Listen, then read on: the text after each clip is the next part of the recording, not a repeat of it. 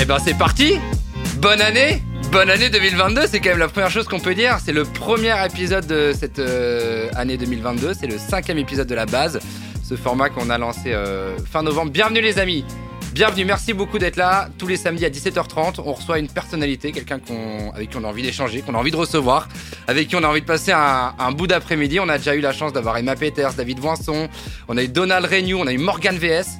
Euh, et ce soir, je suis très content de pouvoir partager ce bout d'après-midi avec Nicolas Hillman. Comment ça va, Nicolas? C'est sympathique, ça va super bien. Et moi, je dirais bonne, trois petits points. Et c'est comme les jeux où on doit compléter, comme le pendu. Vous mettez ce que vous voulez avant bonne.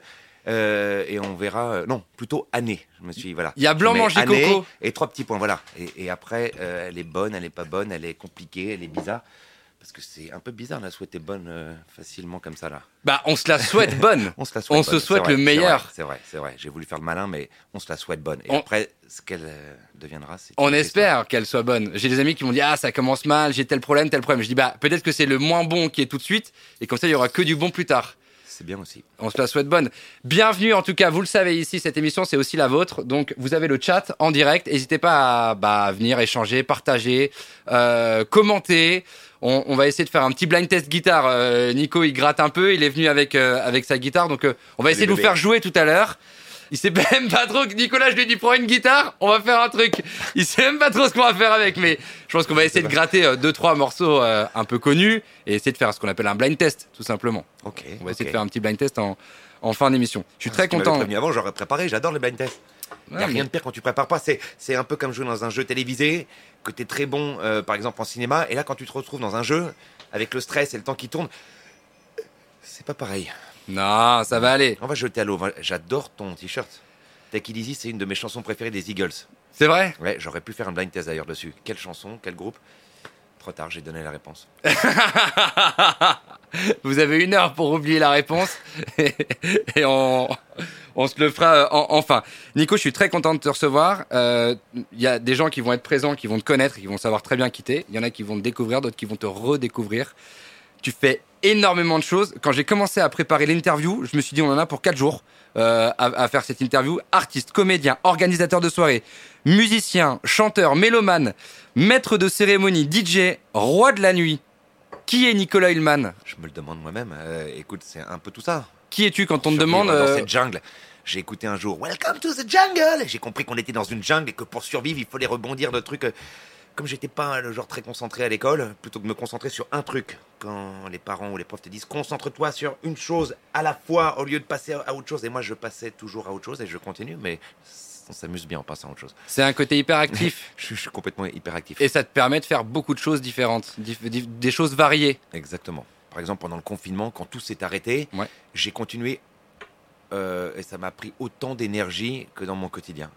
C'est-à-dire que je me suis infligé des rendez-vous euh, quotidiens, le petit Ouais. montage qui va avec, le Ouais. partager, même si c'était fait sans énormément de préparation et beaucoup de spontanéité. Je montais sur mon balcon tous les jours à 20h, mais le temps de choisir le costume, le temps de choisir la musique, le temps de sortir les grosses baffles dehors parce que j'étais équipé avec du vintage, donc il fallait sortir des gros cubes de bois, les fils qui, qui s'enlevaient, les remettre, et ensuite faire coucou Paris et parler avec les voisins pour donner un peu de vie euh, pendant cette période tout s'arrêtait. Et symboliquement pour moi c'était fort, comme je suis dans le spectacle, Bien j'ai sûr. l'habitude de donner aux gens, faire de l'entertainment, comme Ouais. c'était interdit, symboliquement j'en donnais à mes voisins.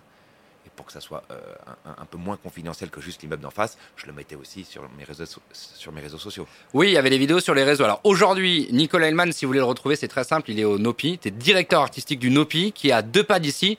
Vous le savez, on est au cœur d'un restaurant qui s'appelle Les Marchands de Vin, au 9 rue Billot. On est à côté de la place de Clichy. Et sur cette place de Clichy, il y a un établissement de nuit qui s'appelle le Nopi, dont Nicolas gère la direction artistique. Globalement, ça veut dire que tu gères tous les artistes qui passent dans cet établissement. Exactement. On va dire que je pourrais définir ça comme euh, être l'âme du lieu, quoi. Si un jour on change de directeur artistique, bah, ça sera une autre âme, quoi. Il mettra euh, sa patte. Donc euh, je, je m'occupe effectivement de la musique, à savoir qu'elle est live 100%. Ouais. Le concept euh, à la base, c'est de remplacer les DJ par des groupes. Oui. Et ça ouvre tôt, ça ouvre à 7h30 et ça ferme à 4h. Donc On peut avoir les parents une- au début de soirée et ensuite les- la deuxième génération. Exactement, exactement. Même parfois des, des amis qui me demandent est-ce que je peux venir avec mes enfants? Ils ont l'autorisation jusqu'à 10h, 10h30, euh, au moins pour venir voir les- leurs parents jouer ou leur, euh, je sais pas qui de leur famille. euh. Et ça Et- fait venir les copains, les musiciens, Yarol Poupeau. Bien sûr, qui vient souvent, il habite dans le quartier, donc il vient souvent jouer avec des groupes. euh, Euh, et c'est ça qui est bien quand ça commence tôt. J'avais l'habitude de travailler dans des, des, autres clubs où la soirée commençait à 23h, minuit. Et là, en commençant à 7h30, la musique live commence à 8h30, ça, ça, vise un public plus large. Et à partir de 23h, on rentre dans la partie un peu plus club. quoi. C'est un quartier que tu connais très très bien ici parce que pas très loin, il ah oui. y a le bus Palladium. Ouais, j'œuvre là-bas depuis une dizaine d'années. Ça fait un moment. tu... même. Ouais. Il y a le, les Trois Baudets aussi, où je fais des soirées. Donc Exactement. J'ai un peu testé à Place Blanche. Un peu, un peu cool de, de Pigalle. quoi. T'as fait beaucoup de choses dans la nuit parisienne. On va essayer de reprendre la base. Vous le savez, ici, on dresse le portrait de nos invités. On part du début, de la base, et puis ensuite, on essaye d'avancer euh, ensemble. La base de Nicolas Hindman, c'est l'enfance. J'aimerais apprendre deux, trois clés sur ton enfance. Parce que si je me trompe pas, t'es fils d'avocat, ton frère est militaire. Objection, votre honneur Exactement. Pourquoi est-ce qu'il y en a un qui est devenu... je, je, je, le défends, c'est un militaire. Euh, C'est-à-dire qu'aujourd'hui, c'est lui qu'on appelle pour être euh, le directeur artistique de de comment on appelle ça le, du bureau des légendes par exemple D'accord. c'est-à-dire qu'il il travaille pour le gouvernement Il supervise. ça il est euh, voilà C'est un militaire au gradé. voilà exactement il a même arrêté d'être militaire maintenant il fait des trucs intéressants pour euh, Pourquoi avant, c'était pas intéressant. C'est pas ça. C'est-à-dire que c'est c'est je, je parle un peu comme l'enfant à qui on demande qu'est-ce qu'il fait ton papa? Et, et tu fais il va au bureau il met une cravate. Et bah ça fait à peu près ça avec mon frère. C'est-à-dire que c'est un peu confidentiel mais maintenant j'ai le droit d'en parler. Maintenant qu'il a été médiatisé euh, par la série parce qu'il a mis un peu de côté certaines euh, certaines choses on va dire que ouais, voilà déjà je parle trop. En tout cas je suis fier de mon frère. Mais non, mais ce qui est incroyable, c'est de se dire que vous, vous avez grandi dans le même cadre avec les mêmes parents. Il y en a un qui est devenu trublion de la nuit et l'autre qui est devenu militaire, qui a un cadre quand même Ah complètement une autre opposé. histoire. Quand on était jeune, on n'était pas les meilleurs copains du monde, c'est sûr. Ah, c'est vrai Ah oui, non, non, non. Vous avez combien d'écart militaire euh, euh, à la maison, quoi. C'était la guerre. Ah, c'est vrai Ah ouais, ouais, vraiment. Et c'est pour ça que t'as voulu casser tout ça T'as voulu casser ce cadre et que t'es parti te réfugier dans la nuit Alors, euh, moi, c'était un, un peu, un peu compliqué avec mes parents. Moi, je suis l'aîné. Et, mon frère, il était tout le contraire. Il a, il a fait le contre-exemple. Lui, il était sage, il voulait se coucher tôt. Et moi, je, voulais veiller tard, je voulais voir des films, je voulais allumer la lumière. Et lui, non. Et comme euh, on a partagé euh, très souvent, euh, très longtemps, trop longtemps, une même chambre, et qu'on avait deux, personnes, deux personnalités complètement différentes, bah, c'était l'explosion et c'était la guerre. Quoi. Voilà. Mais maintenant, on s'entend très très bien. On a vu chacun des psys, et un jour, il m'a dit Nico, je t'accuse, tu m'as fait ci, tu m'as fait ça. Puis c'est son psy qui avait dû lui dire si vous voulez parler à votre frère, faites-le, ça vous fera du bien. Alors il a lâché son sac, il m'a Tu insulté. fais très bien le psy. Voilà. Et puis euh, maintenant, on se prend dans les bras, puis on se dit ce que des hommes parfois euh, ont du mal à faire quand ils ont du mal à exprimer leurs sentiments. Il me dit mon frère adoré, je t'aime, et puis je lui dis aussi facilement. Donc on a- je pense qu'on a tourné beaucoup de pages depuis. On vide le sac. Tout le monde ne dit pas je t'aime comme ça facilement. Non, c'est vrai. Il y a Donc, des euh, familles dans lesquelles on les a jamais dit d'ailleurs. Exactement. Donc on, vraiment, on a compris qu'on avait, qu'on s'aimait, et qu'on sait pourquoi on s'était comporté comme ça. Putain, c'est génial, on fait une psychanalyse. Nico, on est parti pour une heure d'interview. Ce que je te propose pour accompagner cette interview, il y a le chef Clément, euh, Clément Emery, qui est le chef de ce restaurant, qui va nous préparer un petit plat. Ah ouais. Ouais, bien sûr. Et euh, il y a, je pense que c'est une petite sucrerie pour pour pas tout spoiler, mais il me semble que c'est une petite Après les sucrerie. fêtes, sympa. J'ai encore, je suis encore l'esprit dans les fêtes parce que pour moi, j'ai un slogan, c'est tous les jours Noël. Il suffit de le croire, il suffit de, de se dire, j'ai une machine à, à- à remonter le temps assez économique parce que j'ai beaucoup de gens que j'aime et tu peux pas toujours fêter avec eux euh, un événement, un anniversaire, Noël, un jour de l'an. Donc du vrai. coup, je me dis, machine à remonter le temps. Il suffit de penser que euh, le 1er janvier, c'est le 15 janvier. Tu fais un compte à rebours, tu fais exploser des cantillons, du champagne et tu arrives à, y- à y croire. Donc c'est une machine euh, à remonter le temps économique parce que t'as pas besoin d'être scientifique, un peu d'imagination et c'est tous les jours Noël. Allez, on se débouche une bouteille. Avec plaisir. On est sur un vin nature. C'est quelque chose qui te plaît. Oui, On y va. c'est mon côté nature. Vous le savez, ici au marchand de vin, il y a 120 références de vin et l'idée c'est que chaque émission on teste une référence. Voilà. Donc, on a au moins 120 émissions à faire. On y va. On la débouche. Comment tu te sens? Je me sens euh, janvier. Ok, c'est-à-dire un peu maussade. Je, je déteste les, les, les, recommencements. J'aime bien quand on est dans le feu de l'action. Et, moi, là, septembre, c'est pire encore parce qu'on s'est éteint pendant l'été un petit peu. Et, tout d'un coup, on revient, on a l'impression d'être dans la cour de récré et d'avoir tout le monde. Eh, alors, euh, qu'est-ce que t'as fait cet été euh? Et on me pose beaucoup trop de questions. Et en plus, souvent la même. Alors, ça fait un peu moins ça en janvier, mais t'as mis un peu euh, le stress de côté. Et là, tu reviens. Et en plus, ré- réaffronter ça dans cette période avec beaucoup d'interdits, c'est un peu plus dur. Oui. Alors on va, on va, on va parler de ton actualité. Il y a évidemment le, ça va, moi je l'ac- suis toujours positif. il y a l'activité de la nuit qui en ce moment est un peu ralentie à cause du Covid. Il y a ce club qui s'appelle le Nopi. Il y a pour ceux qui sont à Paris et de passage à Paris. Pour ceux qui ne sont pas à Paris, il y a une autre activité qui est disponible partout dans le monde entier sur Spotify, Deezer, Apple et toutes les plateformes. C'est Rocambolesque. Exactement. Les podcasts pour enfants que tu fais parce que tu es devenu papa. Exactement. C'est pour ça que c'est bien aussi d'avoir un peu de temps. C'est pour ça que je dis que tout va bien. Euh, oui, ça c'est une autre idée qui est née du confinement d'ailleurs. Quand j'ai quand j'allais sur mon balcon à 20h, c'était pour les adultes. Mais la journée, j'ai pensé aux enfants. Je me suis dit, les pauvres parents qui doivent avoir leurs enfants coincés tous les jours avec télétravail. Donc je me suis dit, il faut, comme je suis un entertainer, c'est dans le sang. Je me suis dit, j'adore euh, les gamins aussi. Je me suis dit, il faut que, que, je leur donne de quoi se mettre sous la dent. Et puis tu savais que ça allait arriver pour toi, puisque ta femme était enceinte. Pas encore, avant de faire euh, euh, ces petits comptes. J'avais très envie. C'est pas un hasard. Euh, c'est marrant, ça veut dire que tu as commencé sans savoir que tu allais être papa. J'ai commencé Et finalement, ça enfin, la suite fait que tu es devenu papa. Mais c'est pas arrivé comme un accident. Un jour, elle m'a dit euh, Chérie, la pilule, arrête là. C'était aussi simple que ça. Donc euh, après, il faut pas s'étonner. Donc je savais à quoi m'attendre. bah, c'est une chance. Ah ben voilà, pardon, j'allais boire. Est-ce qu'on boirait pas un coup de rouge? Avec plaisir. On est heureux de se retrouver. À la rentrée. À la rentrée. À la rentrée. À, vous. À la rentrée, à vous qui nous regardez. Bien Prenez sûr. un petit verre pour trinquer avec nous, on s'en sol comme ça, ça. Voilà, de savoir, je vous vois pas, mais ça me rassurait de me dire qu'on trinque ensemble à cette rentrée, à vos projets. Est-ce que dans ton parcours, dans ta construction artistique, ton oncle qui est ingé son, ça a été une porte d'entrée pour justement tout un domaine qui était euh, bah, pas forcément celui de la famille Ullmann? Oui, moi j'adore mon oncle, je me suis senti très proche de lui, je me sentais très proche de lui, je le vois encore. Euh, parce que comme il travaille dans le cinéma, il travaille dans le cinéma, il est ingénieur du son, il a fait plein de films populaires, il a travaillé avec Jean-Pierre Mocky, avec Thomas Gilou, il a fait La vérité si je Euh, moi, je rêvais de, faire du cinéma. Euh, c'est arrivé qu'il me branche pour faire de la figure. J'ai dû faire un, deux, trois trucs avec lui quand j'étais jeune. Et donc, euh, j'étais assez admiratif de lui. C'était plus cool que mon père avocat. Quoi. Et, en plus, il fait de la musique zigane aussi. Et son fils est devenu un, un virtuose du violon. Donc, j'ai beaucoup d'affinité avec lui. La musique, il fait de l'accordéon, lui il est fan de cinéma. Il m'a, c'est lui qui m'a inculqué une partie de ma cinéphilie parce qu'il est très fan des vieux westerns, des films de la Hammer. Et il y avait des VHS, des VHS chez lui. Euh, et quand euh, les dîners étaient un peu longs, je me levais table et puis il me laissait mettre des films. Et donc je me suis fait une éducation euh, de films géniaux quoi, que je regarde encore aujourd'hui. Et de la musique qui va avec, puisque un bon film va toujours avec une bande bande son. Bien sûr. Donc il y a toujours les morceaux qui accompagnent aussi. Exactement. On a parlé un peu de l'enfance. On va parler du monde de la nuit parce que c'est une grosse partie de ta vie. On a parlé des contes. Et, voilà, alors juste je, peux, je peux rajouter une petite anecdote là-dessus parce que les Sur les contes? Ouais. Ah mais bien sûr. Parce que comment ça m'est venu? Pourquoi j'avais un stock de livres pour enfants chez moi euh, avant d'avoir cette envie de lire? aucune idée. si je dois répondre à la question, je je suis pas capable de le faire. J'étais en scooter, je suis très curieux et, je suis le genre à acheter des trucs euh, assez facilement quand je vois une vitrine qui m'attire. Et là, il y avait Philippe le libraire, rien que le nom. Euh, c'est rue des Gravilliers, je crois. Et il y avait une devanture avec livre de caca. Je trouve ça assez marrant. Et moi, ma pièce préférée chez moi, c'est mes toilettes. C'est un abri nucléaire que j'ai fait en hommage à un épisode de la quatrième dimension où un mec se cache dans un abri nucléaire pour lire des livres parce que sa femme l'empêche de lire. Et euh, un jour, la Terre explose, il sort et il est tout seul, il peut avoir le temps de lire, etc. Ouais, ça, c'est un épisode que je vous recommande de voir de la quatrième dimension. Donc, moi, j'ai ce petit abri. Il y a des livres partout, partout, sur les murs derrière, partout. Et généralement, quand les invités viennent, ils disent Mais c'est génial cette pièce, mais c'est ma pièce préférée. Et ils regardent tous les livres, euh, ils choisissent s'ils ont un, temps un peu plus long euh, à y faire. Il y a tout, il y en a pour tous les goûts. Donc il y a des, livres de citations un peu marrantes, avec les, citations de Trump, de Johnny Hallyday, de, Kenny West, ou de mecs un peu marrants comme ça, ou de footballeurs euh, qui disent des trucs un peu débiles, qui sont très drôles et qui se lisent rapidement.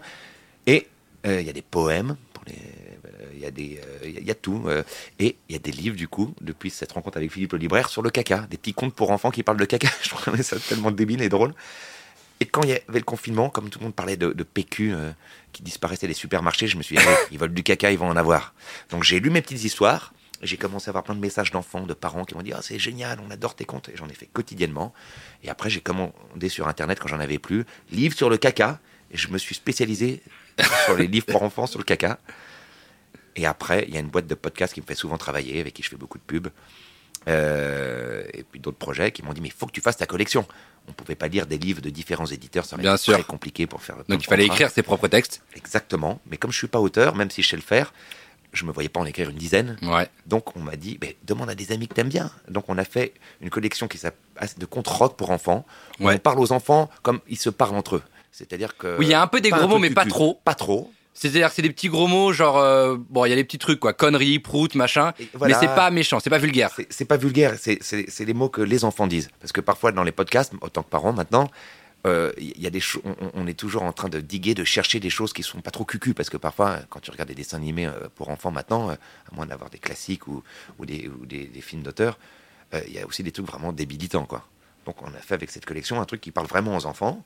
Euh, Il y a des contes qui sont poétiques, éducatifs. euh, Il y a euh, tout le temps une référence musicale. euh, rock. Il y a toujours des références musicales. Tout le temps. C'est des chanteurs qui les ont écrits. Ouais. Il y a Didier Vampas, il y a Corinne, il y a Cali, il y a Mathias Malzieu de Dionysos. Il y a Mathilde Amet, il y a Yarol Poupeau.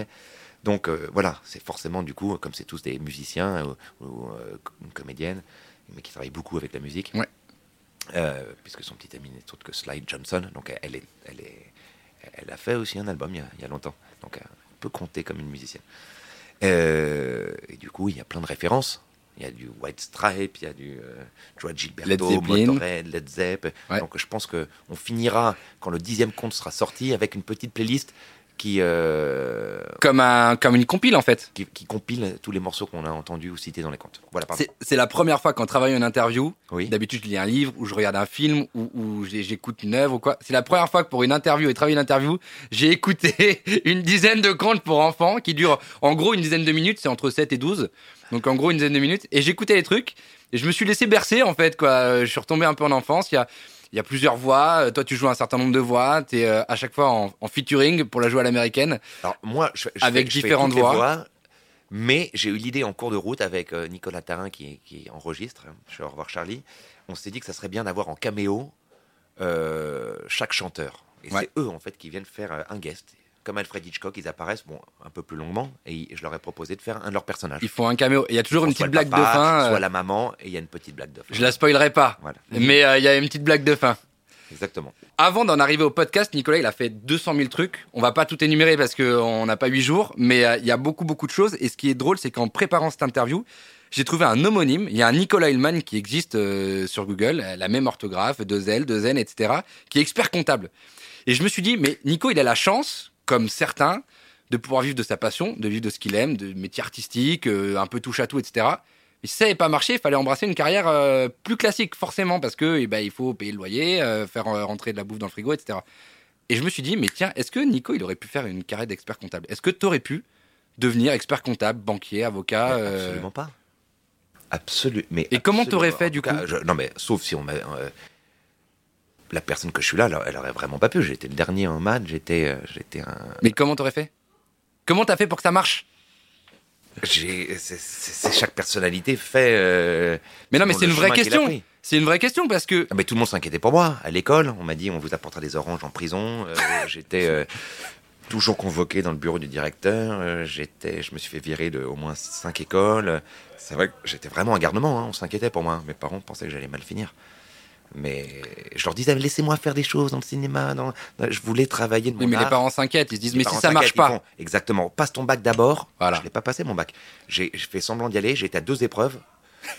euh, pour au moins voir l'ambiance. Je voulais voir quand même. euh, C'était, ça me faisait tellement peur cette ambiance bac. euh, On m'a tellement en fait fait peur avec le bac. Passe ton bac, passe ton bac que finalement j'avais. Ça m'a mis une telle pression. Est-ce que vous connaissez des gens qui vont au bac juste pour voir l'ambiance? C'est incroyable quand même, non J'ai fait comme ça. Je me suis fait virer au mois de mars. Je l'ai pas dit à mes parents. Je me levais le matin pour aller au cinéma pour faire genre je vais quand même à l'école. Et le jour du bac, j'ai quand même été à l'épreuve de français et à l'épreuve d'anglais pour voir un peu. Et puis je fais ah ouais d'accord, ça me plaît pas trop. Et, et voilà. À 20 ans, t'es fauché, tu traînes un peu dans la nuit parisienne, etc. Et il y a un truc, il y a un mot que j'ai lu, c'est le mot révolutionner. À 20 ans, tu dis que tu es fauché, que tu es frustré et que tu veux révolutionner les nuits parisiennes. Le mot, il est fort quand même. J'ai lu ça dans une interview de toi, sur Elle, je crois. Ah oui. Et t'as dit, je, veux ré- je voulais révolutionner Ah oui, les nuits parisiennes. par mes parents. hein, c'était pas quoi. Oui, mais du coup, révolutionner, le mot est, est énorme. Pourquoi? Qu'est-ce qui te choquait dans les nuits à ce moment-là que tu Ah. voulais changer, que tu voulais révolutionner? Qu'est-ce qui s'est passé? C'est marrant que tu reviennes à ça parce que maintenant que tu es installé, tu repenses plus. euh, mais le déclic, parce que c'était pas un, un- un- un choix de carrière. En fait, moi, je voulais être comédien, mais c'est des métiers un peu compliqués où tu travailles pas tous les jours. Bien sûr. Et j'aimais bien la vie, la fête. Mais quand j'étais jeune, je m'emmerdais dans les soirées. Parce que déjà, j'étais fan de rock. Et dans les années 90, quand t'es jeune, en rock, t'avais le droit à peut-être un ACDC avec I Wait to Hell, Ouais. peut-être un Rolling Stone avec Sympathy for the Devil, Ouais, mais pas grand-chose. euh, Lenny Kravitz avec euh, And you're gonna go my way. Et après, euh, je mettais un téléphone et voilà, paf, plus de rock, fini. Et après, c'était Mr. Loverman, Chaba, Mr. Et puis, je sais pas quoi, et puis la musique des années 90. Ça, c'était le côté Euh, frustration, Gala du et coup. compagnie, et puis tous les jeunes qui écoutaient Fruit la dance, Exactement. L'Eurodance, tout ça. ouais.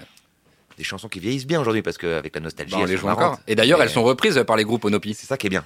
C'est quand tu, tu, tu, tu, Mais- tu changes les arrangements, tu la. Mais ce qui est marrant, c'est que cette musique que t'as pas reniée, mais en tout cas qui t'attirait pas à l'époque, Oui. tu l'as fait rentrer dans tes clubs aujourd'hui sous un autre moyen. Mais sous un autre- en live. Ouais. Des, des groupes qui la chantent, qui la font. Tu peux la faire en samba, tu peux la faire en, en rock. hein. Mais en tout cas, oui, voilà. Euh, J'étais un peu triste, je, je- je m'emmerdais. Euh, et, et finalement, j'ai commencé en étant euh, physio du baron. Et aussi. je Mais travaille- comment on devient physio du baron? Parce que euh, j'ai cherché des trucs. Il n'y a pas beaucoup de papier sur toi, c'est assez discret. Parce que tu es assez discret dans les médias. Et, et je je me suis dit, mais à un moment donné, comment est-ce qu'on passe de on a 20 ans, on est frustré, à organisateur de l'anniversaire de Guillaume Canet? Je veux dire, c'est quand même deux salles, deux ambiances. Mais oui, non, mais c'est après quand. T'as t'as été DA du bus, euh, physio du baron, organisateur de Lacoste, euh, de Guillaume Canet, de ces gens-là, on les croise, on peut les croiser en soirée, mais de là à ce qu'ils nous fassent organiser un événement, à ce qu'ils nous fassent confiance. organisé un, un concert de Mathieu Chédid euh, privé euh, au Paris Paris à l'époque. Non, je crois que c'est parce que je suis un mec nature que je parle aux gens, euh, quel que soit comme je suis là. c'est c'est beaucoup de rencontres quoi. En, en fait, si je reviens en arrière, tiens, en me replongeant, c'est aussi les gens que tu rencontres. Un jour, je faisais un petit boulot. Quand tu es comédien, c'est comme quand tu es aux États-Unis, on te dit. Euh, hum, tu dis, euh, qu'est-ce que tu fais comme métier? Je suis comédien. Bien ah, tu travailles dans quel restaurant? Exactement. à l'époque, bah, en France aussi, c'est pareil avec les comédiens. C'est souvent un, un petit boulot facile à faire à côté en attendant de décrocher ses castings. Bien sûr. Et donc, j'avais décroché, j'avais, j'avais rencontré en vacances Gilbert Coste, le fils Coste, et euh, les mecs qui sont devenus les mecs du baron. Et, Oui, parce que Coste, la famille Coste, est la famille qui tenait une boîte de nuit très connue à Paris, qui s'appelait le Baron, qui maintenant est devenu euh. Coste, c'était, Lionel Bensemoun et André Exactement. Ben André. Semoun, exactement. Ils ont plein de lieux à Paris, dont le Georges. euh, Au même titre que euh, y a un monsieur qui s'appelle euh, Laurent de Gourcuff, qui a plein d'établissements dans Paris, dont euh, le Nopi, dans lequel tu travailles aujourd'hui. Exactement. Et hum, comme petit boulot, je leur ai demandé, vous n'avez pas un poste pour moi, mais pas trop chiant, serveur, genre hôte, je, je me verrais bien hôte. Et il me dit, au Georges, on, on, on fait que des hôtesses. Et je fais, ben voilà, des hôtesses. Et pourquoi euh, des hôtesses pour les messieurs et pourquoi il n'y aurait pas pour les dames quelqu'un aussi qui peut les charmer un peu, qui peut... Et ils m'ont dit, ah, pas con. Donc j'étais son premier hôte parce que je lui ai soufflé qu'il fallait aussi peut-être quelqu'un... euh, euh, Et de fil en aiguille, pour- tu t'es retrouvé pour, au Baron. ah, donc, donc j'étais complètement moi-même. C'est-à-dire si on me disait que j'étais habillé avec trop de couleurs, autant de machin, je disais, écoutez, on m'a dit d'être moi-même, alors vous verrez ça avec Monsieur Coste, parce que moi, vraiment, je suis moi-même. Voilà. C'est-à-dire, je me laissais pas faire. J'en avais, j'avais pas peur de me faire virer parce que je le faisais vraiment pour gagner un peu d'argent, mais je voulais surtout pas qu'on me change. Je voyais comment ils étaient flippés, les, les barman avec les espèces de chefs de rang insupportables. Par exemple, s'il y avait un client qui avait pas fini son macaron à la framboise, moi, je le ramenais dans la cuisine, je le prenais, on fait, mais qu'est-ce que tu fais? Je fais, ah, je déteste le gâchis. Non, mais je fais, je- ah, mais je le mangeais quand même. Voilà, j'en avais rien à faire. Et j'étais moi-même, mais sympa. J'étais pas insolent gratuitement. C'est-à-dire que je déteste l'injustice et j'aime pas la connerie. Et les gens qui veulent faire les petits chefs, qu'ils aillent se faire foutre. Donc, je crois que ça, ça, devait plaire aux gens. Donc, j'étais moi-même, j'allais parler aux gens. J'ai commencé à, me prendre pour Al Pacino dans Carlitos Way, à m'occuper des tables, des gens. Et euh, les gens qui est allaient ouvrir le baron ont dit Eh, mais on, on cherche quelqu'un d'un peu cool pour faire l'entrée du baron, euh, ça ne dirait pas? J'ai fait OK. Là, je me suis retrouvé physio du baron, complètement euh, improvisé. Et quand on passe ses nuits à vivre à l'envers, Hmm. enfin sa vie plutôt à vivre à l'envers, Oui, la, la et, ouais, du coup on vit la nuit. Complètement. Alors ça c'est incroyable, les gens qu'on rencontre ils sont tous alcoolisés, ils sont tous dans une autre... euh, Drogué, alcoolisé, euh, t'as l'impression d'être le concierge de Paris, tu vois. Euh, quelqu'un sort, rentre avec quelqu'un, sortir avec quelqu'un d'autre, quelqu'un que tu connais de marié et qui sort avec quelqu'un d'autre, c'est-à-dire que tu, tu sais tout sur. Évidemment faut rien dire, Bah non, si tu veux rester, faut rester discret puis sympathique. Le but c'est pas de Dévoiler tout ce qui se non. Euh, si un jour je veux écrire un livre comme, comme certains euh, le fond. enfoirés qui ont écrit des livres en, en balançant tous leurs dossiers pour se faire un, un peu un petit billet facile, je pourrais le faire, mais c'est pas, c'est pas ma nature. Mais tu pourrais, t'as suffisamment d'anecdotes pour raconter plein de Si choses. Un jour, je suis complètement, je peux plus payer mon loyer. Si vous voulez, je raconterai. Mais est-ce que ça intéressera quelqu'un dans, dans 20 ans? Comment on tient 30 ans dans le monde de la nuit? Je me suis demandé, j'ai vu, ta formule magique, c'est de se lever avant midi. Tu supportes pas Ah te lever à l'après-midi Ah oui, parce que t'as l'impression d'avoir perdu ta journée. Exactement, avant midi. Euh, après-midi, j'ai l'impression de, de dépasser. euh, tiens, on rentre dans, dans l'après-midi. Et donc, ça, ça, ça, ça se- voilà, sauf si vraiment euh, je me suis mis la tête à l'envers et tout ça. Mais je, je suis assez équilibré, je fais assez attention. C'est pour ça. Parce que quand euh, le champagne coule à flot aussi facilement qu'une carafe d'eau, euh, si tu tombes dans, là-dedans, euh, tu dures pas. Et il y a les excès qui vont avec, la Voilà, drogue. donc je fais attention. C'est ça aussi. C'est pour ça que je peux me lever le matin. Je peux être papa, je peux continuer à faire la nuit, je peux continuer à faire la comédie. Il faut s'occuper maintenant d'un enfant en plus. Et il faut s'occuper d'un enfant. Mais bon, c'est un travail d'équipe, hein, c'est Starsky Hutch. Hein. Ouais. Quand c'est pas l'un, c'est l'autre et on Ouais. fait, on fait pas les 3-8 mais les 2-12. Mm, mm. Quand j'ai vu tout ce que tu faisais, euh, le mix, t'accompagnes les musiciens, tu fais le physio, tu te mets sur scène et tu fais le monsieur loyal, tu fais tout dans une soirée. Quand tu organises une soirée, t'arrives très tôt, t'arrives à 15h, tu checkes tout, tu surveilles tout. Alors un peu moins maintenant. Et je me suis ouais. demandé si tu faisais tout parce que t'étais hyperactif début, oui, oui. ou parce que t'avais du mal à déléguer. Et aussi parce que j'ai du mal à déléguer, c'est vrai. Ça, j'ai toujours eu euh, beaucoup de mal. Pourtant, quelqu'un qui réussit, généralement, c'est quelqu'un qui s'entoure et qui sait avec qui il peut déléguer. Moi, sans Victor à la réalisation, je peux rien faire ici, par exemple. Non, mais bien sûr. Non, non, ça m'est arrivé d'avoir des assistants de choc et tout, mais là, il faut que je trouve euh, avis aux amateurs. Je cherche un nouvel assistant, si quelqu'un peut m'aider, parce que j'en ai marre de tout faire tout seul. Non, non, j'ai eu des super assistants, mais j'ai perdu ma, ma meilleure et j'ai eu un trauma avec euh, celle d'avant, deux après, euh, qui fait que je me suis dit, allez, apprends à faire les choses tout seul, mais ça reviendra. Euh, un, un- un- un- un partenaire avec qui euh, je travaille, euh, qui avec qui on fait un super duo, quoi. Ouais.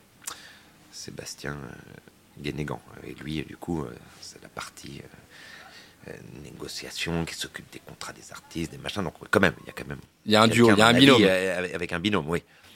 Mais, mais il manque en plus l'assistant maintenant. Qu'est-ce que tu qu'est-ce que tu trouves dans cette nuit que tu trouves pas le jour? Quelle est cette énergie que tu puises la nuit que tu trouves pas la journée? Bah, c'est un peu comme euh, euh, comment est né le film La fièvre du samedi soir? C'était tiré d'un d'un article de Nick Kent où il, racontait ces jeunes qui euh, le samedi soir s'inventaient une autre vie, se déguisaient, se mettaient des talons, se coiffaient, se parfumaient pour aller dans le monde de la nuit. Et là, ils s'inventaient une nuit. Et là, ils étaient les héros du samedi soir, Ouais. alors qu'en fait, ils pouvaient être euh, travailler dans une pizzeria, faire des burgers. Et donc, ce truc-là existe encore. C'est pas que dans la fête du samedi soir. C'est-à-dire que les gens, euh, ils jouent un rôle, ils vont se détendre. euh, et et, et c'est ça qui est génial, du coup. Donc, euh, il faut faire. tu fais des belles rencontres avec des gens qui sont assez décontractés, qui ont envie de faire la fête et qui s'ouvrent d'une manière un, un- un peu moins coincée peut-être que la journée. Après, ça dépend avec qui. Oui, mais il y a quelque chose de très intéressant dans ce que tu racontes. Et le fait de se déguiser, d'être un autre soi, de se lâcher, de devenir une star de la pas une star de la nuit, mais c'est vrai que de devenir. Il y a des gens qui sont euh, très timides la journée et, et, euh, et au, au bureau, on les imagine pas du tout la Bah nuit oui. devenir les rois de la nuit, alors que c'est le cas. Mais il y a quelque chose de très intéressant dans, dans, dans ce que tu dis, et je vais te le dire dans une seconde, parce que je vois Miam miam. le chef Clément qui arrive. Chef Clément, viens Clément. Je suis là. Waouh. Salut. Salut. Alors Clément, regarde, je vais faire comme d'hab. Regarde, je vais prendre un pied micro. Ça va me- ça va me parler. Hop là. Alors, qu'est-ce qu'on a, chef? Petit dessert, première fois en plus pour une première. D'habitude, on fait un peu de, un petit plat ou un petit peu de charcuterie ou de fromage. Je me suis dit, comme t'es parti sur du rouge, un peu sympa léger, qu'est-ce qui va bien avec du rouge? Le chocolat. Classique. Chocolat noix de coco. Dis-nous mon téléphone, j'aurais voulu faire une photo avant qu'on le démarre. On va Ouais. te le chercher. Peu. Il est là, regarde. Euh, chocolat noix de coco. Euh, dessert du coup à la carte actuellement au, donc, au marchand de vin. Euh, ganache montée, chocolat, 64%, donc euh, pas trop trop sucré. Euh, sorbet noix de coco, petit crémeux aussi également. Tout, tout est autour de la noix de coco, hein, en gros. Donc euh, voilà, c'est comme un bounty, on va dire, à plat quoi. C'est un peu comme la tarte au citron déstructurée. Ouais, quoi. Voilà. Tout est, on destructe surtout ici. Mais c'est un super dessert, lui, il le vend comme un bounty. À ma sauce quoi, on va Ah dire. non, mais le chef peut travailler avec les fraises tagada et les bonbons les hein. Ah non, mais, non, mais c'est vrai. Ah non, attends, je te jure que les grands chefs, ils sont fans euh, de la junk food aussi, ils savent les mélanger et tout. J'ai vu des grands chefs qui mettaient des fraises tagada dans leur truc, des machins. Bon, alors, en tout cas, c'est pas le Avec cas. les- Ouais, mais non, mais oui, mais c'est une idée aussi à bosser, c'est vrai. Et il y a Le le, carambar, le- tu peux-. Carambar, ouais, aussi. L'ingrédient secret qui est. Ouais, mais non, ça on peut pas le dire. C'est Ah bah l'amour. Ouais. Évidemment, c'est l'amour. Merci, chef. Avec plaisir. Merci Bonne beaucoup. dégustation. Merci beaucoup. Et donc, c'est un dessert que vous retrouvez ici au restaurant si jamais vous êtes de passage à Paris ou que vous êtes à Paris. Rendez-vous 9 rue Billot pour venir déguster tout ça avec une bonne bouteille de vin. Et derrière, allez danser chez Nicolas, au Nopi, juste en face. Traverser la rue. Ah, c'est juste en zigzagant face. si vous avez bu le- goûté les 120 bouteilles, mais c'est pas très loin. Je pense que quand il est venu faire l'interview, Nicolas, il a dû se dire merde, mais je vais au travail ou je vais faire une interview en fait? Je sais pas trop où je vais. On peut être un peu dans le glauque aussi? Non, non, non. Ouais, on peut. Parce que parfois je parle trop, moi. J'ai été convoqué au commissariat. euh, là, il y a deux jours. Qu'est-ce que t'as fait encore? Euh, et bah, t'as toujours peur, t'as le cœur qui bat. J'étais en train de me faire couper les cheveux, je reçois un message Je suis le capitaine, euh, nanan. Euh, et là, je, je, je parle plus trop avec le mec qui me coupe les cheveux. Je sais qu'est-ce qui se passe? En fait, il voulait juste me voir, me convoquer pour parler de quelque chose. Il me donne un prénom. Euh, je fais Ça me dit rien. Il me montre la photo. Et là, je fais Oh Je vois tout à fait qui c'est. Je déteste cette personne. Je l'avais interdit d'une opie. Donc, j'étais assez fier de mon flair. C'est un mec euh, que je ne sentais pas du tout, qui se faisait passer pour euh, un super ami et qui a eu un petit problème euh, avec une demoiselle qui a dû porter plainte. Et du coup, voilà, on croise aussi des gens comme ça qui s'inventent des vies, quoi. N'hésitez pas hein, sur le chat à commenter. Je je sais qu'il y a plein de gens qui regardent l'émission et qui mettent l'émission en fond, parce qu'on fait comme un podcast en fait, du coup. Donc ils écoutent l'émission en faisant autre chose à côté. Euh, c'est une possibilité. Mais si vous voulez aussi euh, participer à l'émission et commenter, il n'y a aucun stress. Le chat est fait pour ça, donc allez-y. Je vais revenir, euh, Nico, sur ce qu'on disait. Et, et je trouvais ça très intéressant, ce que tu disais sur le fait d'enfiler un costume la nuit. On parlait des gens qui pouvaient être timides le jour au bureau et qui pouvaient la nuit tout d'un coup se, se réveiller, se révéler. Probablement ça le mot Se réveiller aussi. se réveiller aussi. Et Laurent Garnier racontait quelque chose. Il disait qu'il y avait justement une certaine mélancolie la nuit, la nuit. Une mélancolie, quelque chose de triste, à cause d'une anxiété. Il y avait un côté anxiogène dû au côté éphémère et factice de la nuit. Il y a quelque chose d'assez, d'assez, on peut comprendre mélancolique. C'est lui qui disait ça. oui, hein. oui, Et c'est- juste aussi. C'est juste. ça- Que ça- tous ça- ces gens qui dansent ensemble, finalement, c'est un côté un peu triste parce que ben ça va pas durer, que c'est éphémère. Et c'est Sia qui chantait ça dans un morceau qui s'appelle Chandelier. C'est ce qu'elle raconte en fait dans le morceau. Elle dit euh, Je suis la bonne pote qu'on peut appeler tout le temps pour boire des coups, mais en fait, la journée, bah, je suis au bout de ma vie et j'ai envie de me suicider. Quoi. Gros- grosso modo, c'est c'est- c'est ça. Et, euh, et qu'est-ce que tu penses de ce côté factice? Comment est-ce qu'on peut se nourrir et grandir dans un, un milieu qui est justement euh, bah, finalement mélancolique? Évidemment, c'est euh, une jolie et juste description, mais il n'y a pas que ça non plus. On peut faire des belles rencontres. Moi, ça m'arrive que des gens m'écrivent pour me dire qu'ils ont rencontré la femme de leur vie, avec qui ils ont fait un enfant aussi. Mais il y a beaucoup de phrases la nuit qui sont pas tenues le jour.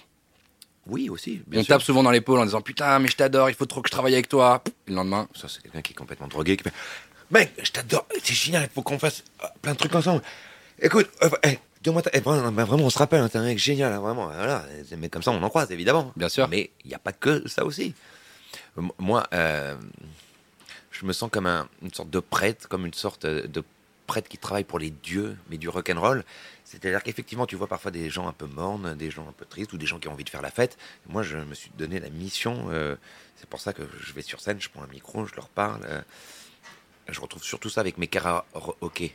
Euh, C'est des karaokés live avec, où tu chantes accompagné par un groupe. Et là, j'invite les gens à monter sur scène. ça c'est le Donc, premier samedi du mois, les c'est gens à sortir de... une fois par mois dans, dans un club de Paris qui s'appelle le Bus Palladium, euh, qui est pas très loin de ce restaurant non plus d'ailleurs. C'est le karaoké et c'est Nicolas Hinman qui a un groupe.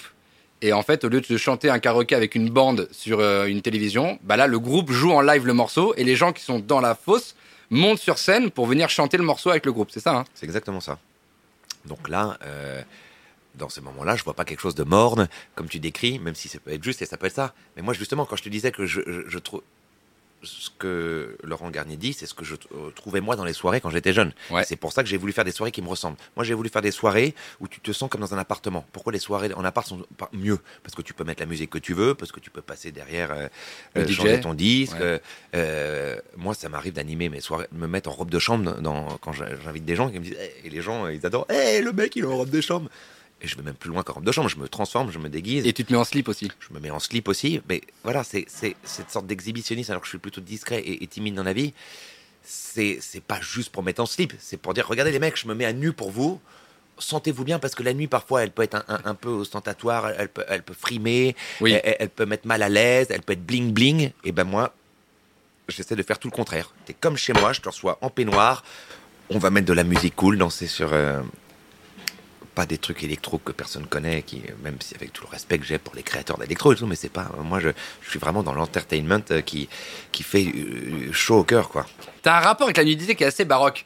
Parce que euh, la- moi, la première fois que j'ai rencontré Nicolas Hillman, c'était il y a plus de 10 ans. Je travaillais pour une émission sur WeFM le matin, animée par Johan Rock. Et Nicolas, il est venu faire une interview dans cette. Moi, je connais, je venais de, de- je venais de ma petite province, euh, je venais de mon petit village à côté de Cannes. J'arrive à Paris, je décroche un job de stagiaire dans une émission de radio. Il y a un mec qui vient pour faire une, une interview et il finit tout nu au milieu du studio. Et je- C'est vrai que ça me colle à la peau. ça n'a mais oui. Et je me dis, mais pourquoi tu te mets toujours tout nu? C'est vrai, même mon père me le dit encore aujourd'hui. J'ai vu passer un truc sur internet. Pourquoi tu peux arrêter ça? Ça, ça, ça le gêne, quoi. bah, En même temps, c'est que t'es fier de ton corps. Écoute, même quand, même quand j'ai pris 10 kilos, j'adore m'exhiber, mais je fais du tam-tam sur mon ventre. Donc, c'est quel que soit le poids que j'ai, quoi. Je suis le roi du yo-yo. J'avais atteint 101 kilos pendant le confinement. Parce que je mangeais des trucs comme ça tous les jours. Ça, c'est très très bon. hein. Très, très bon. Très, Et, très bon chef. Écoute, j- non, j'aime bien parce que justement, comme je suis quelqu'un de, de timide dans la vie, le fait de, de me mettre à nu, c'est un peu comme quelqu'un de très timide. Un, un jour, euh, cette anecdote qui fait Bon, écoutez, on va travailler ensemble pour décoincer un peu l'atmosphère. Hop, il baisse son pantalon, il monte ses fesses. Voilà, comme ça, on se connaît. Voilà, il va, il fait le truc le plus. euh, montrer son cul. Pour briser la glace. Pour briser la glace, exactement. Donc c'est une façon de briser la glace avec le public, de se mettre à nu euh, pour lui. Et aussi parce que j'adore Will Ferrell. J'avoue que, comme je suis fan de Will Ferrell, souvent il, il finit à poil dans ses sketchs ou dans ses films, euh, avec son joli ventre poilu euh, ou des slips. Il avait fait un, un- un sketch sur le 4 juillet, euh, 4 of July, avec un slip américain très moulant. euh. Ouais. Donc il y a aussi des références à Will Ferrell, j'avoue. Je l'adore. Will Ferrell, je l'adore. Est-ce que tu, tu crois qu'on lui demande en interview, Eh, Will, why uh, you put always yourself naked? Ben voilà, moi c'est pour euh, se Ben, bien mettre à nu pour les gens, pour leur donner un peu plus encore. De tout donner, en fait. J'adore me foutre à poil. Ne rien garder et Je me tout suis donner. déjà mis même complètement à poil sur scène. Il y avait un groupe que j'adorais qui s'appelait les Hush Puppies. Ils avaient le vent en poupe et ils étaient euh, peut-être un peu compliqués à voir. Et je leur dis, les mecs, si jamais vous venez jouer dans ma soirée, je me fous, je vous présente à poil. Ils ont fait, ah ouais? Et ils ont accepté de jouer euh, dans, ma soirée. C'était au Paris-Paris. On en a pas reparlé. Puis je leur ai fait la surprise pour leur montrer que je tenais ma parole. Je suis arrivé en peignoir et j'ai fait, je leur avais promis à l'époque que s'ils jouaient pour moi, je me mettrais nu. Et là, j'ai fait, j'étais complètement à poil avec Hush Puppies. Et on voit sur les photos les gens qui font comme ça. Donc, euh, c'est vrai, j'ai ce côté un peu exhibe dans les soirées. Est-ce qu'il y Je pense que ça a un... maintenant, de- d'ailleurs, ça. de s'exhiber tout le temps? Bah, complètement nu comme ça, Pourquoi c'est une agression? Je sais pas, peut-être. Est-ce que ton corps est une agression? agression Est-ce que tu te sens agressif? Moi, non. du T'as pas l'air là, en, en l'occurrence. Puis on, est, on a des cuillères, donc a priori, il va pas se passer grand chose.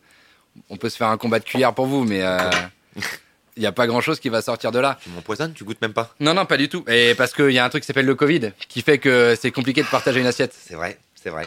Mais euh, je le goûterai avec plaisir, mais euh, je peux pas trop. Il y a, on a reçu il y a trois semaines, juste avant les fêtes de Noël, on a reçu Emma Peters. Ouais.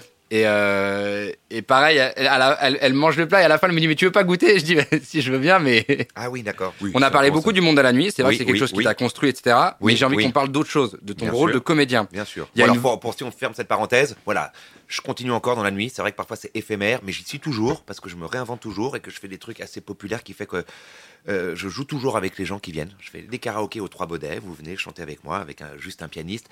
Et votre passage est, enregistré et gravé sur un, un 45 tours avec une vieille machine génial. des années 40.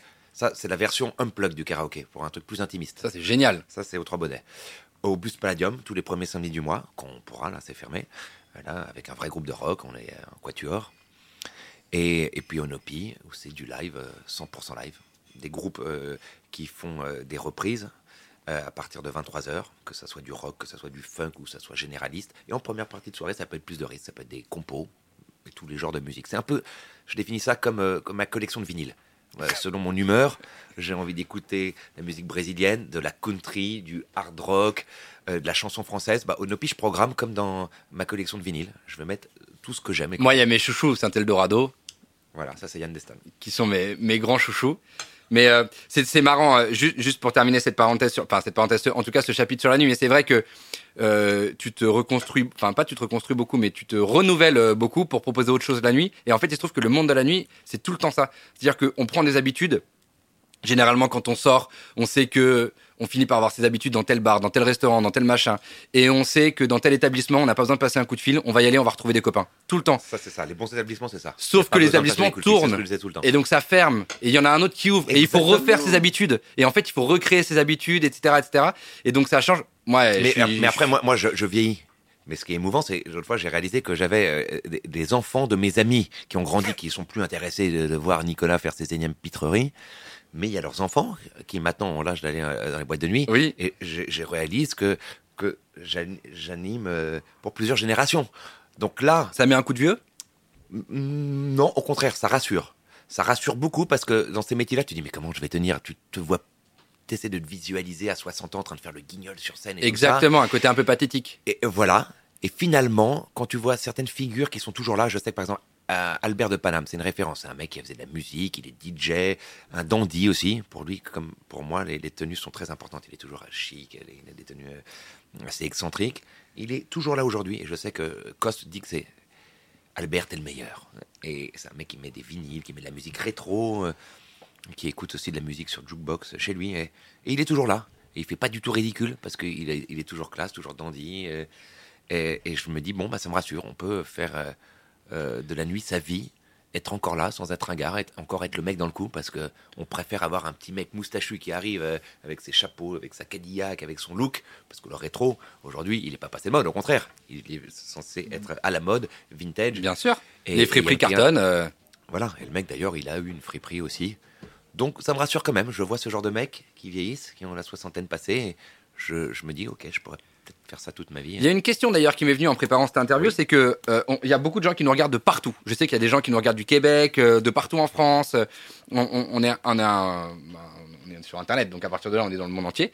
Euh, moi, je viens d'une une petite ville de province à côté de Cannes. Et alors Cannes, c'est un peu festif. Cannes, c'est déjà un peu la Côte d'Azur. Mais c'est vrai que j'ai pas mal voyagé pour travailler un, un peu partout en France et dans- en Bretagne, dans l'Ouest, etc. Et la, la question, c'est plutôt est-ce que ce qu'on fait à Paris, on peut le faire en province? Bah, moi, je rêve de m'exporter en province. Souvent, je dis, hé, n'hésitez pas à m'appeler en province, je viendrai. Il y en a Pourquoi qui tu fais pas ah, des tournées comme les théâtres? Si, j'aimerais bien, justement. Euh, j'ai déjà fait mon karaoké dans d'autres villes euh, que Paris, évidemment, mais c'est vrai que j'ai pas fait encore une tournée. Alors là, on parle plus des, des- des- des soirées euh, spéciales à thème, euh, avec des musiques différentes, parce qu'en en, en- en boîte de nuit, en, en province, ils ont des règles aussi un peu euh, spéciales qui fait que peut-être c'est pas là où tu peux faire des, Tu veux dire le Macumba? C'est ça. Je pense que tu t'amuses plus dans des, des bars, des, des- des endroits, des péniches, d'après mon expérience des, provinces, que dans la boîte de nuit. Parce que j'ai fait des festivals. J'ai déjà fait chanter 3000 personnes au- aux Eurocaines de Belfort. C'était génial. Euh, je l'ai fait aussi pour les, euh, les vieilles charrues, pour la, la soirée des, des bénévoles. Donc ça m'arrive, euh, et, c'est génial de faire des trucs, euh, évidemment, en dehors de Paris avec des gens euh, qui s'éclate et de sortir un peu son petit cocon. Mais donc je rêverais, au contraire, c'est dans, mes projets, c'est dans mes rêves. J'avais une petite amie à qui j'ai exposé ce rêve un jour et ça lui plaisait pas. Elle fait Ah ouais, tu vas pas à ton âge, tu veux encore aller partir en tournée en bus et tout Je fais Bah ouais, avec les copains, bien sûr, tu pourras venir avec nous même si tu veux. Et elle m'avait pris pour un guignol, quoi. Je crois que là. La vérité, c'est que s'il n'y avait pas des gens comme toi, il n'y aurait pas des gens comme nous pour danser. hein, donc, euh, bah non, ouais, c'est important. Il faut justement, au contraire, je rêverais de faire ça, ouais. Au contraire, c'est peut-être le, le moment de le faire là. Il y a une, le- la passerelle est toute trouvée avec, euh, avec ta casquette de comédien. Parce que tu as joué dans une vingtaine de films. J'ai pas compté les téléfilms, les clips, les pubs, les courts-métrages. Parce que quand vous allez sur la page de Nicolas Hulman, il y a un nombre de tournages. c'est- impressionnant. En fait, sans le savoir, vous l'avez vu partout. Parce que il est plus ou moins discret dans les tournages, mais il est toujours là. Et en fait, on l'a vu partout. Il y a plein, plein de films. Dans Dalida, je savais pas que tu avais joué dans Dalida. Ouais, je fais un, un tout petit truc, c'est pour ça que tu m'appelles. Je fais juste le maître de cérémonie qui présente Dalida. Voilà, c'est-à-dire que je suis pas le genre de comédien euh, euh, qu'on va arrêter pour demander des autographes, mais j'ai fait quand même des, plein de, de- de- de petits rôles. Et de jouer un rôle la nuit, je me suis demandé si ça t'avait aidé à jouer un rôle le jour. Euh, plutôt le contraire, c'est-à-dire que euh, euh, le rôle de la nuit, c'est comme un rôle, quoi, que tu travailles, quoi. Tu t'inventes un personnage, parce que souvent, euh, quand il va, c'est un peu comme si tu mettais ta tenue de Superman quand il va sauver les gens. Il faut que je me mette un- une, une tenue un peu spéciale. Je me déguise en, en- en- en dandy. je vais pas mettre en jogging. Je me. je Ou en slip. En dandy ou en slip. C'est l'un ou l'autre. en slip. Voilà, pour casser, côté, hein, casser un peu le côté. euh, derrière le dandy, il y a aussi un mec en slip, quoi. Exactement. Exactement. Ouais, c'est ça, en fait, tes écoles de. Parce que t'as fait trois, je crois, trois écoles de cinéma. faut jamais se prendre au sérieux. C'est ça aussi.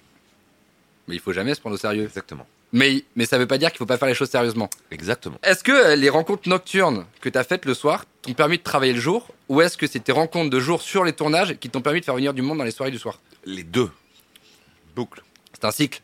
C'est un cycle. Comment t'as rencontré la Guillaume Canet? Parce qu'il était fan du Baron. Et Ouais. que je faisais, c'est là qu'est né mon karaoké live. Ouais. On faisait tous les dimanches. C'était intense comme rythme.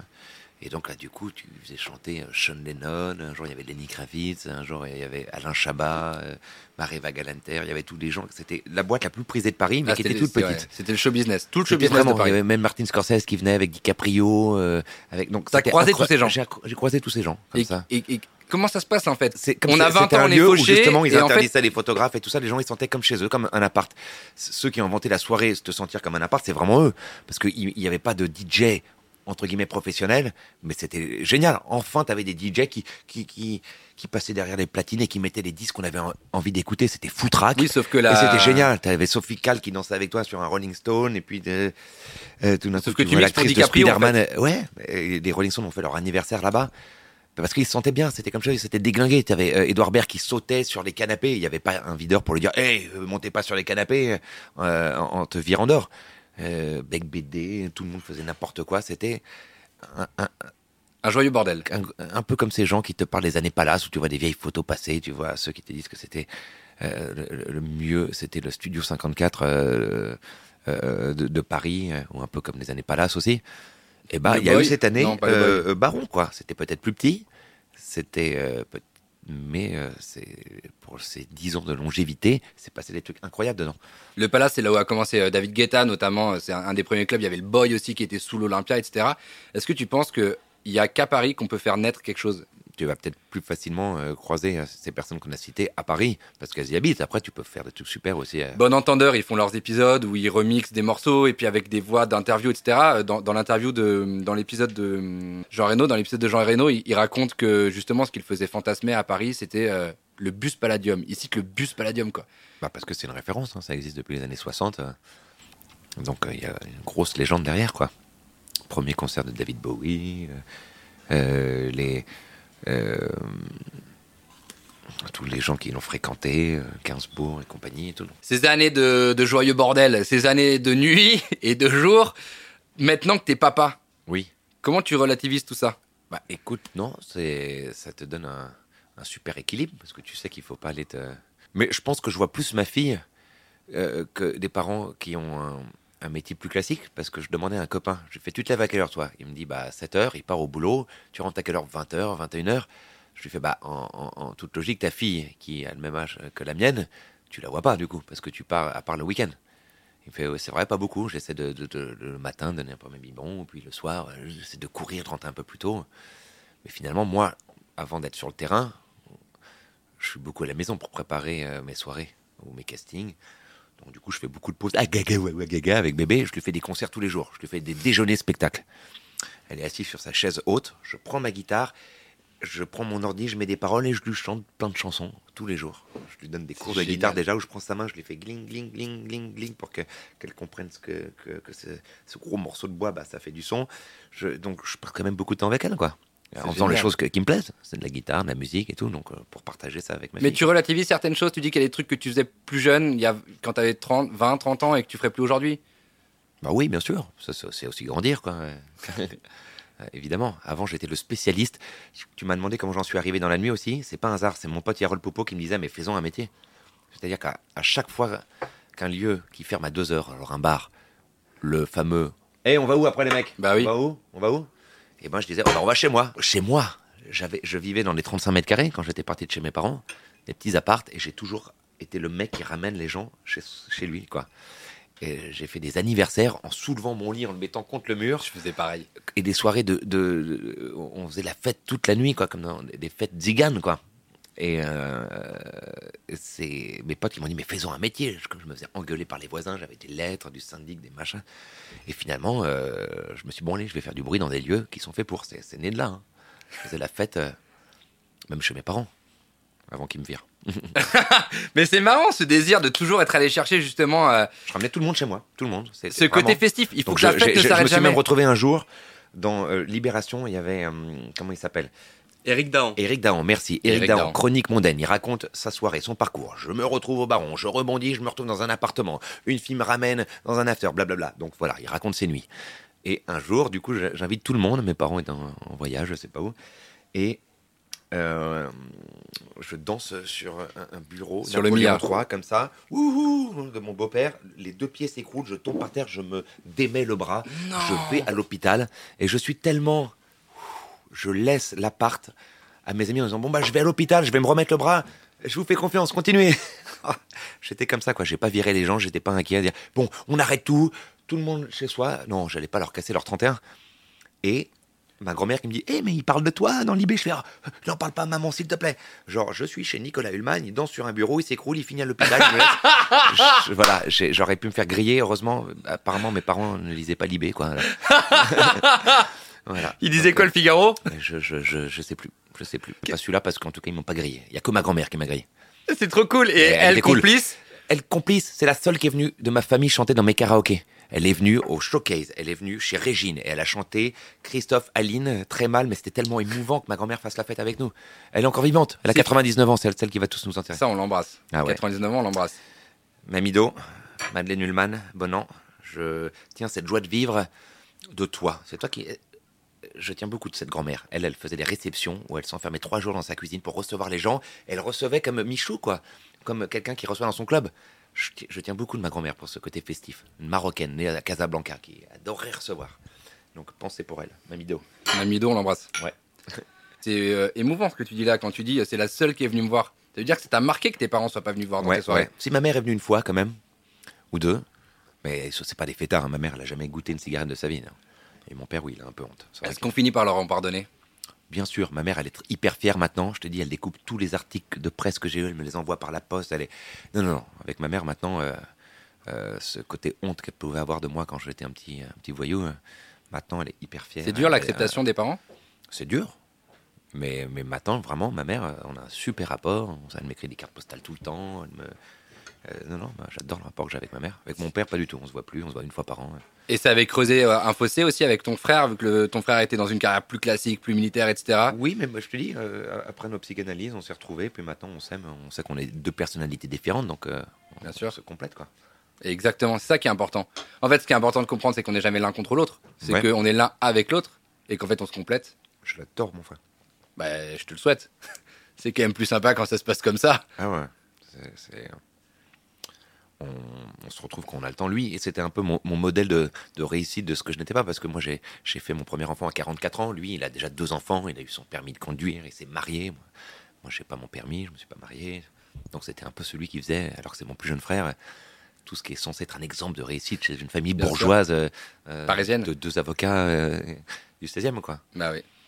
Mais finalement, mais j'ai jamais renié mes racines. hein. J'ai jamais voulu, comme certains dans les écoles privées où j'étais, il y avait des, des, des- des petits-fils de ministres qui disaient euh, Ouais, moi je viens de banlieue et tout, qui s'inventaient des vies. Moi j'ai dit Je suis né dans le 16e, je l'assume, qu'est-ce que ça peut faire? On, on est là où on est, et puis après, euh, ce qui compte, c'est sa personnalité, puis son ouverture d'esprit euh, par rapport à n'importe qui dans la vie. C'est tout. Il n'y a aucune frontière de. Rock'n'roll. Exactement, quoi.